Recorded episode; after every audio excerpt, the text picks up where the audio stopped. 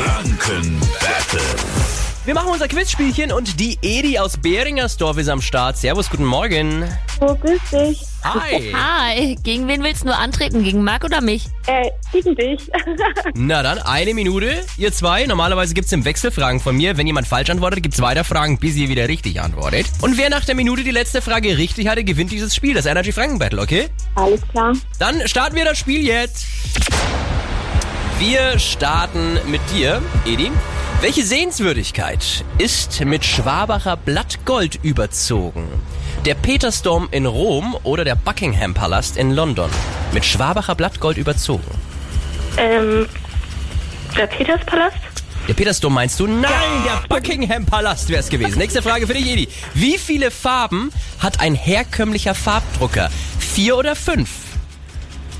Ein Herz habe ich ja vier. Vier ist richtig!